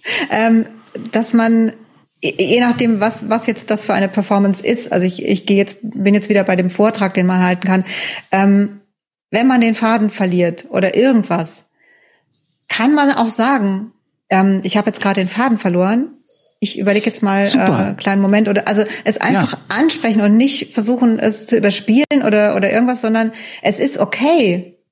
Jeder hat schon mal das den Faden verloren. Super wichtig. Das kann man sagen und man kann auch eine Pause machen. Man kann auch merk dir drei Gags für den Moment, wie zum Beispiel, dass du während du sprichst, äh, wenn du sagst und äh, wie sowas wie zum Beispiel, du klickst und dann kommt was an und sagst du, und jetzt kommt selbstverständlich die falsche Folie. Ich zeige Ihnen die Folie von eben nochmal, die kennen Sie schon, aber dann langweilen Sie sich nicht so sehr und ich gucke mal eben, was hier eigentlich falsch ist. Ne? Also so ein paar äh, entspannte Sprüche sich äh, ausdenken, wenn einem keine einfallen für solche Situationen. Oder jetzt ist das Bild ausgefallen, damit war zu rechnen. Aber ähm, vielleicht gucken Sie so lange einfach mal auf Ihr Handy. Das haben Sie jetzt auch schon länger nicht mehr gemacht. Ja, es muss jetzt nicht beleidigend sein, aber äh, irgendwas dir überlegen, denn solche Situationen kommen immer. Und das hilft, finde ich, wenn man darauf vorbereitet ist und sogar da weiß, selbst da habe ich dann irgendwie noch einen halbwegs unterhaltsamen Spruch. Es ist total okay, wenn was schief geht. Ich persönlich freue mich sogar drüber. Ja, ich glaube ja. auch, dass die meisten Menschen, die meisten Menschen finden den Vortragenden danach sympathischer, ja. als wenn alles glatt gegangen wäre. Ja, stimmt. Ja, wir sehen das äh, äh, bei, also in der Schule von meiner Tochter wird sehr viel vorgetragen. Schon, da wurde es, das ist schon angefangen, also da wurde schon angefangen in der ersten Klasse. Und es ist wirklich auffallend zu sehen, äh, wie gut die damit jetzt klarkommen, auch mit so Stresssituationen, wo die dann sagen, und jetzt habe ich komplett den Faden verloren. Äh, wo war ich denn gerade? Ach ja, hier. Wow, finde ich super. Und glaub, der allerletzte Satz ist natürlich, dass äh, sehr, sehr, sehr, sehr, sehr, sehr viele Menschen ein Problem damit haben, vor anderen Menschen irgendwas zu tun. Ja. Das heißt, das ist jetzt äh, bei Tommy und mir ist jetzt einfach, wir sind eine ganz, ganz schlechte Stichprobe. Ihr seid wir, die zwei halt, Ausnahmen. Wenn du halt Rampensau bist und genetisch versaut bist in dem Bereich, dann hast du es leicht. Aber äh, ich weiß, dass es vielen Leuten anders geht. Und ähm, äh, was man auch mal bedenken muss, wenn man tausend Tode stirbt innerlich bei einem Vortrag und denkt, um Gottes Willen, das kriegen ja alle mit und die denken alle, meine Fresse, in dem Zustand kann man doch gar nicht sich vor andere Leute hinstellen. Das ist ein Binnenbild. Also was du dir auch mal äh, kannst, ist, dass du dir Verbündete suchst, die dann hinterher mal sagen, die du fragen kannst, habe ich total nervös gewirkt, wie war denn das? Und dann wirst du in der Regel immer erfahren, dass die Leute sagen, nee, das war doch super. Sie haben mir die gar nicht angemerkt. Und das ist für dich auch nochmal der Abgleich, weil man ja auch oft Angst davor hat, wie man wirken könnte. Und das ist viel, viel schlimmer als die Realität. Ja. Mhm. Wir haben Und wenn du da jemanden hast, den, der, den du fragen kannst, der dann sagt, das, ich glaube dir das, dass du das gerade ganz schlimm gefunden hast, aber das hat null gewirkt, du warst total professionell, das war ja. super vorbereitet dann äh, ist das auch nochmal wichtig, dass man das für sich selber beginnen kann abzugleichen. Wir haben sehr lange darüber jetzt gesprochen. Das muss man jetzt einfach. Das ist ein wichtiges Thema. Definitiv. Also für uns haben sehr viele Menschen Probleme mit. Ja. Vielen Dank für die Frage. Genau. Ja. Ähm, ich habe, also ich habe beschlossen für mich, dass ich aus Rücksicht auf die äh, Gesundheit meiner Gattin, die ich sehr liebe, nicht überziehen werde über die 90 Minuten. Ich habe jetzt hier noch eine Frage die ich. Aber wir haben jetzt ausgerechnet heute haben wir die Fragen alle so lang und ausführlich ja, ja. beantwortet. Ja, das ist so. Das aber tut dann mir sehr leid. kommt bitte, kommt bitte äh, wieder zum nächsten Mal. Ja. Das Hans unterstrich Drachen. Ihr Lieben. Das ist etwas indifferent, trotzdem möchte ich die Frage stellen. Ich pendle seit Jahren zwischen dem Bedürfnis, alles perfekt zu machen, ist anerzogen, und dem Wunsch, endlich wegzukommen davon, hart nach guten Momenten zu suchen, in denen, in all dem inneren Trubel, den ich zu kontrollieren zu versuche den ich zu kontrollieren versuche, auch zwischenmenschlich. Wie bekomme ich das wieder in die Waage? Ich verliere mich, wenn ich nur anfange, darüber nachzudenken. War das verständlich? Ja, das ist schwierig, weil man jetzt, ja. weil man nicht konkret werden kann. Also das müsste man ehrlich. Das Bedürfnis, alles perfekt zu machen und der Wunsch, endlich wegzukommen davon, hart nach guten Momenten zu suchen, in all dem inneren Trubel, den ich zu kontrollieren versuche. Also man. Ich, äh, ehrlich gesagt fühle ich mich mit der Frage überfordert. Ich kann da nichts wirklich Sinnvolles beitragen. Es tut mir total leid, aber das ist, ähm, mhm. da müsste ich jetzt so viel nachfragen. Mhm. Tut mir leid. Das wäre vielleicht tatsächlich ein, ein Telefonseelsorge-Ding, weil da kannst du anrufen und mit Leuten ja, reden. Ja, oder also ne, psychologische Beratung, ja. Coaching. Ja, ja tut mir leid. Sowas gibt es. Wahrscheinlich ist es zu speziell als also, dass wir es hier sag, beantworten könnten. Also soll jetzt aber äh, zumindest der Satz, dass ich nachvollziehen kann, wenn man äh, alles perfekt machen möchte, äh, ein Satz vielleicht, man kann im Leben nicht alles perfekt machen. Ich verstehe natürlich, wenn man diesen, diesen Druck hat, ich will das aber, ich will der einzige Mensch auf der Welt sein, der alles perfekt macht. Das bin ja schon ich, das geht nicht dass man da, Stimmt. glaubst du, wir wissen, dass ich es bin, aber dass man, äh, dass man daran dann am Ende äh, scheitern muss, weil das Leben ja eben nicht so ist und weil alles um einen herum ja nicht ausschließlich von einem selber abhängig ist. Äh, und dass man dann, in, wenn man dann ein, ein regelmäßiges Scheitern erlebt, dann ist das natürlich nicht schön und dann leidet man darunter. Aber wie Sophia sagt, da müssten wir jetzt, da müsste man einfach konkret in Details gehen. Ja. Sind es zwischenmenschliche mhm. Dinge, an denen du scheiterst? Sind es äh, formale Dinge? Sind es berufliche Dinge? Ist es Erziehungsfragen von Kindern? Ist es die, die Beziehung, wo es Probleme gibt? Ähm, insofern vielleicht beim nächsten Mal ähm, äh, das versuchen mal vielleicht an einem Beispiel zu konkretisieren und dann nochmal in den Chat mhm. zu schreiben, dass wir es dann an einem konkreten Beispiel erarbeiten können, weil so ist es sehr breit. Du hast ja schon geschrieben, das sei sehr indifferent. ist so schwierig. Ähm, es gibt auch, also hier nochmal der Hinweis, es gibt ähm, die Möglichkeit im Discord, beim Wild Mikes Channel, bei alle bekloppt was reinzuschreiben. Es ist jetzt Wobei nicht so, Wobei man sagen muss, also ja. weder Alexander noch ich äh, haben die Zeit äh, Zeit schaffen das im Moment. Das ist halt, aber es ist auf jeden Fall eine ein äh, sehr sehr nettes Forum. Ich schaue schon manchmal rein, wobei auch das tatsächlich in den letzten Wochen nicht. Aber äh, da könnt ihr euch einfach untereinander austauschen. Und ähm, es hilft dann auch, dass man sagt, ich schreibe das jetzt mal da rein. Man kann auch den Moderatoren vielleicht einen äh, Kick geben und sagen, du, äh, ich würde das gerne, ich hätte das gerne unbedingt in der nächsten Sendung besprochen. Bitte, bitte, bitte, es ist dringend. Mhm. Dann äh, haben die auch Mittel und Wege, Sophia und Alexander zu erreichen im Vorfeld, wie das heute ja auch bei der ersten Frage der Fall war. Äh, Hast dann, du denn jetzt noch eine Frage? Ja, ich habe das gerade äh, sehr frustrierend fand. Nein, nein, äh, natürlich äh, Exilmurmeltier, gibt es eine effektive Möglichkeit, unerwünschte Verliebtheitsgefühle, die schon über mehrere Jahre andauern, loszuwerden, wenn man der betreffenden Person gezwungenermaßen jeden Tag begegnet. Wow.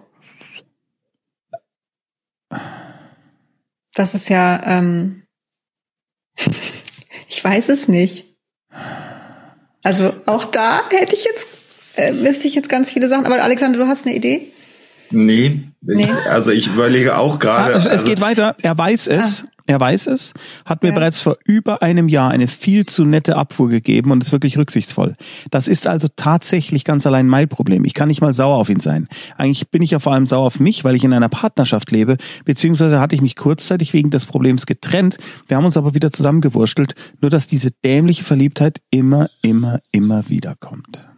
Äh, da würde ich dir raten, dass du dir tatsächlich jemanden suchst, mit dem du über diese emotionale Lage sprichst, weil das ist, das wirkt alles ein bisschen ähm, vielschichtiger und äh, wenn du ja selber weißt, äh, dass das perspektivlos ist, weil ähm, das Objekt der Verliebtheitsbegierde dir ja schon gesagt hat, dass das nichts werden wird und du eigentlich in einer Beziehung bist, dann würde es sich vielleicht tatsächlich lohnen, dass du in einem professionellen Kontext mal besprichst, was da so bei dir gerade los ist, dass du ähm, emotional äh, da, dich da trotzdem dran bindest. Das äh, solltest du mal etwas länger besprechen, würde ich. Würd Darf man das sagen, dass das ein bisschen viel wirkt so insgesamt? Also ein bisschen sehr also so, dass man wirklich sagt, red doch mal. Na, es ist, das kann ja auch etwas sein, dass, dass irgendwo anders was fehlt oder, oder, oder dass, dass es, vielleicht ist es auch gar nicht die Person, vielleicht ist es ein Merkmal der Person, vielleicht ist es die Situation, äh, in der du mit dieser, mit, mit dem Objekt der, des Verliebtseins zusammen bist und, äh, und das mal auseinander zu klamüsern, was da eigentlich gerade so emotionalen fällt, wenn es so lange ist, los ist, äh, glaube ich, ist, ist ähm, äh, gewinnbringend, da mal dran zu arbeiten, mhm. würde ich sagen. Ja, also ich denke auch, da, da, da steckt ja irgendwas dahinter, weil vor allem verliebt sein ist ja eigentlich auch was, was jetzt nicht so lange dauert. Mhm, genau. Ähm, genau. Ja, also äh, alles, was ich da jetzt sagen könnte, ist ja ist nicht viel, weil natürlich kann man sich das grundsätzlich nicht aussuchen, in wen man sich verliebt oder im, also ich zumindest wüsste jetzt nicht, wie man auch aktiv äh, irgendwie aufhören kann, jemanden zu lieben, den man nun mal liebt. Also das liegt eben, deswegen ist es ja auch oft so tragisch, weil das nicht geht. Aber das, was du beschreibst, ist, finde ich, noch mal was anderes. Ich glaube, da steckt wie Alexander sagte, da steckt was anderes dahinter. Ähm, mhm. Vielleicht, wenn du dich fragst, was ist das, was ich glaube, was derjenige mir geben kann? Was brauche ich denn von ja. dem? Was ist es denn? Aber ne, das ist jetzt so eine Frage, die, die ich dich als erstes fragen würde, wenn wir ein langes Gespräch darüber führen würden. Aber äh, das heißt nicht, dass du mit dieser einen Frage jetzt weiterkommst. Deswegen sprich mit jemandem drüber und sei dir darüber im Klaren, da da liegt irgendwas drunter, weil mhm.